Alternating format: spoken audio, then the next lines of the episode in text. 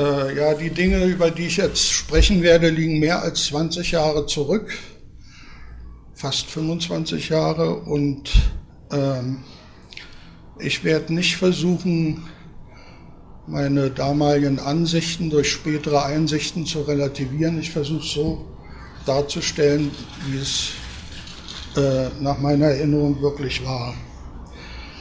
Ähm, irgendwann im Vorfeld der Konstituierung der Enquete-Kommission SED-Staat, sage ich jetzt mal kurzerhand, 1992, hat mich im Haus der Demokratie in der Friedrichstraße Gerd Poppe vom Bündnis 90 zwischen Tür und Angel, ja, besser jetzt, ja, äh, mit der Frage überfallen, ob ich für Sie zum Thema Opposition und Repression in der SED ein Gutachten zu verfassen bereit wäre. Ich habe gedankenlos zugesagt, denn wir kannten uns fast 15 Jahre, hatten zusammen einiges in der DDR-Opposition durch und trotz aller Meinungsverschiedenheiten äh, damals noch ein stabiles Grundvertrauen zueinander. Äh, ich weiß nicht mehr genau wann, aber einige Zeit später erreichte mich vermutlich im Büro der Vereinigten Linken im Haus der Demokratie der Anruf einer mir gänzlich unbekannten Frau Wilfriede Otto, die mir in gepflegten Sächsisch eröffnete, sie sei von der PDS mit der gleichen Aufgabe betraut worden. Und ihre Frage lautete, ob wir uns in dieser Angelegenheit nicht abstimmen und oder womöglich sogar zusammenarbeiten könnten. Ähm, diesmal wollte ich nicht einfach gedankenlos zusagen. Was mir damals durch den Kopf ging, war ganz eindeutig von dem 1992 gerade aktuellen Konfliktgefüge innerhalb der Linken, auch hinsichtlich des Verhältnisses zur PDS und meinen persönlichen Erlebnissen in diesem Umfeld geprägt. Damals war ich dabei, mich von der abenteuerlichen Vorstellung zu verabschieden. Es könnte uns von der kleinen Vereinigten Linken gemeinsam mit befreundeten Genossen aus dem Westen gelingen, den sozialistischen Mitgliederkern dieser Partei von den Zumutungen einer sich rekonsolidierenden Funktionärs- und Apparatepartei zu emanzipieren. Zum Zweiten hat sich in dieser Zeit der innerparteiliche Widerstand gegen die Geschichtsaufarbeitungsund und Antistalinismusleitlinien des SED-Sonderparteitages vom Dezember 1989 gerade verstärkt. Und dies bedauerlicherweise mit Rückenwind von Westlinken aus dem ehemaligen DKP-Reformerumfeld und aus dem KB, die inzwischen in die PDS-linke Liste hineindiffundiert waren. Andererseits war deutlich sichtbar, dass es einer starken Minderheit von Wortführern in der PDS durchaus ernst damit war, wirklich Konsequenzen aus den zunächst einmal nur nominellen Beschlüssen des Sonderparteitags zu ziehen. Wer war aber nun Wilfriede Otto? Das war meine Frage nach diesem Anruf. Ich muss an dieser Stelle etwas ausführlicher auf meine damalige Prädisposition, die war durchaus erfahrungsgespeist, nach acht Jahren eigener Tätigkeit in einem Akademieinstitut der DDR und nach über zehn Jahren Berufsverbot eingehen. Mir war damals klar, wer als Historikerin oder Historiker in der DDR im universitären oder akademischen Apparat der Partei, zu Arbeit, der Partei zuarbeiten musste, war gehalten, insbesondere die Geschichtswissenschaft in den Dienst der SED-Geschichtspolitik zu stellen. Wie in allen Gesellschaftswissenschaften mutierte hier die Forschung auf diesem Wege vielfach zur Legitimationsakrobatik. Und wem das auch noch im Institut für Marxismus, Leninismus beim ZK der SED aufgenötigt wurde, war in einer zentralen Institution beschäftigt, welche in ihren Archiven gehortete Dokumente der Verbrechen im Namen der Partei, der Öffentlichkeit und der Forschung zu entziehen hatte. Kein Wissenschaftler jedoch kann sich unter Hinweis auf den Sanktions- und Normierungsdruck in solchen Institutionen der eigenen Verantwortung entziehen. Das gilt natürlich, wenn auch unter ganz anderen Bedingungen auch heute. Damals in der DDR retteten Forscher ihr Gewissen durch Ausweichen in vermeintlich unpolitische Nischen, arbeiteten tapfer für die Schublade in Erwartung besserer Zeiten, verzichteten auf Aufsteigerkarrieren und die Aussicht auf die gehobenen Fleischtöpfe oder verließen resignierend den Wissenschaftsbetrieb, weil sie die Rolle des Kopflangers der Herrschenden nicht auszufüllen bereit waren. Dies war allerdings die absolute Minderheit.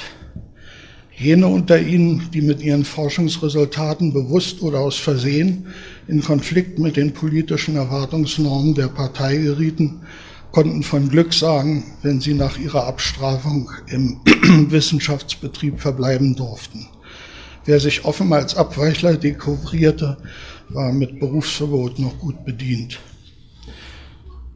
Die Mehrheit jedoch akzeptierte die ihnen zugedachte Rolle als Kopflanger.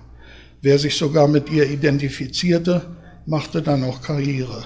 Keinem Wissenschaftler konnte es jedoch gelingen, die exorbitante Differenz zwischen dem, was sie abzusondern genötigt wurden, und dem, was die wirkliche Welt des Realsozialismus und seine Geschichte aufbot, vollständig auszublenden. Die nun erforderliche Verdrängungsarbeit und der zugehörige Selbstlegitimierungsaufwand waren gerade bei Geschichtswissenschaftlern erheblich. Bei einer starken Minderheit unter ihnen begünstigte deren erfolgreiche Bewältigung die Etablierung von Zynismus. An meinem ehemaligen Akademieinstitut, dem Zentralinstitut für Wirtschaftswissenschaften, konnte ich erleben, wie mein Bereichsleiter die Jagd auf parteifeindliche Konspirateure am Institut anführte und mit deren Entfernung aus Partei und Wissenschaftsbetrieb erfolgreich abschloss, die Selbsttätigkeit sich der Parteikontrolle entziehender Studienzirkel junger Wissenschaftler bekämpfte und als, und als ein vom MFS ausgewählter Gutachter dem Generalstaatsanwalt der DDR die Argumente für die Verurteilung Rudolf Barus lieferte. Nach meiner Haftentlassung erlebte ich dann, wie sich mein ehemaliger Bereichsleiter nach seiner Flucht in die Bundesrepublik nunmehr als scharfer Kritiker der SED profilierte. Soweit also zu meiner damaligen Prädisposition in, mein, in meinem Verhältnis zu den TUIs aus dem DDR-Wissenschaftsbetrieb.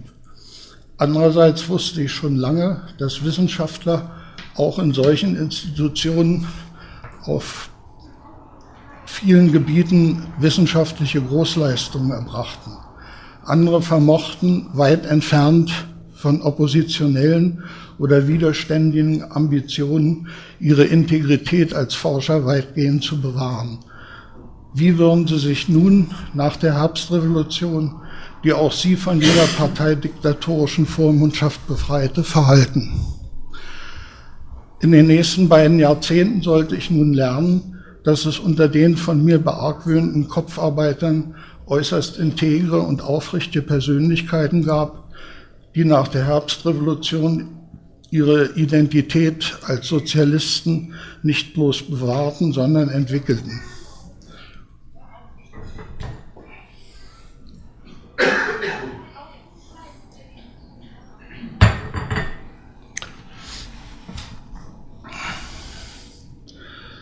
Äh, Im gewendeten, etablierten Wissenschaftsbetrieb war das wenig karrierefördernd.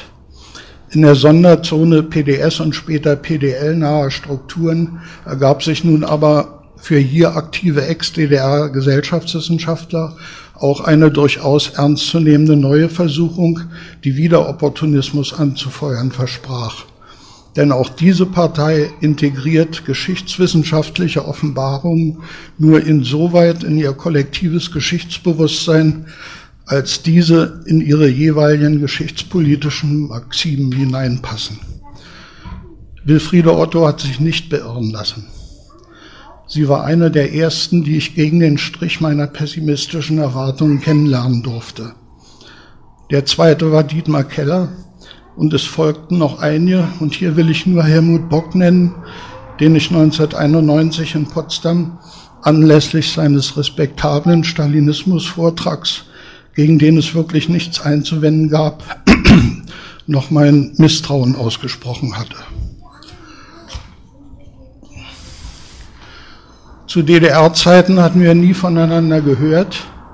Ein Beleg dafür, wie erfolgreich die Repressions- und Präventionsstrukturen der Partei und des Partei- und Staatsapparats in Gestalt der Separierungs- und Ghettoisierungstechniken gegenüber der Opposition, für deren Angehörige sowieso schon alle Messen gesungen waren, und der Minderheit kritischer Parteiintellektueller, die diesen Schritt noch scheuten, funktioniert hatte. Ich kann von Glück sagen, wie schnell mir damals klar wurde, dass in Wilfriede alles echt war, wie das Jörn Schüttrumpf neulich in, seiner, äh, in seinem Nachruf ausgedrückt hat. In unseren ersten Gesprächen verstand ich sofort, dass sie ihrem damaligen Springpunkt, die Geschichte der Opfer und die Opfergeschichten des Stalinismus, nicht alleine als Historikerin, sondern vor allem als politischer Mensch, der tief betroffen war, nachging.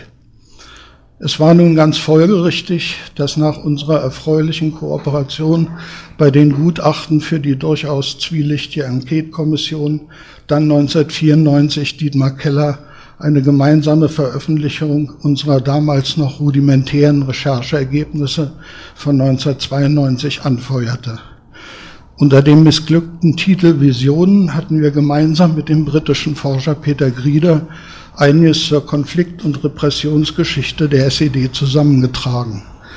Dietmar Keller und Wilfriede teilten damals sowohl das Schicksal deftiger innerparteilicher Prügel für ihre Positionierung zur SED-Geschichte als auch die Erfahrung, dass sich ihre Einschätzung selbst in ihrer Partei nach und nach Bahn brachen. Was nun in den nächsten beiden Jahrzehnten folgte, war so von mir nicht erwartet worden. Selten wurden wir uns einig, was die Aussichten ihrer Partei betraf. Fast immer stimmten wir überein, was die Einschätzung deren jeweiligen Zustands anging, und so gut wie immer konvergierten die Resultate unserer zeithistorischen Recherchen. Dies führte nach und nach dazu, dass ich mich sowohl in der historischen Kommission als auch in der Rosa-Luxemburg-Stiftung schließlich ganz und gar auf sie verlassen konnte. Es entstand ein wirkliches Vertrauensverhältnis und eine überaus fruchtbare Zusammenarbeit in unseren gemeinsamen Forschungsfeldern. Das ist die Zeit, in der ich sie dann wirklich kennengelernt hatte. Bisher war die Rede von dem kurzen Zeitabschnitt, wo ich sie eben überhaupt noch nicht kannte. Meine Trauer um Wilfriede geht deshalb weit über den unersetzlichen Verlust dieser wissenschaftlichen Partnerschaft hinaus. Ich denke, dass wir sie alle sehr vermissen.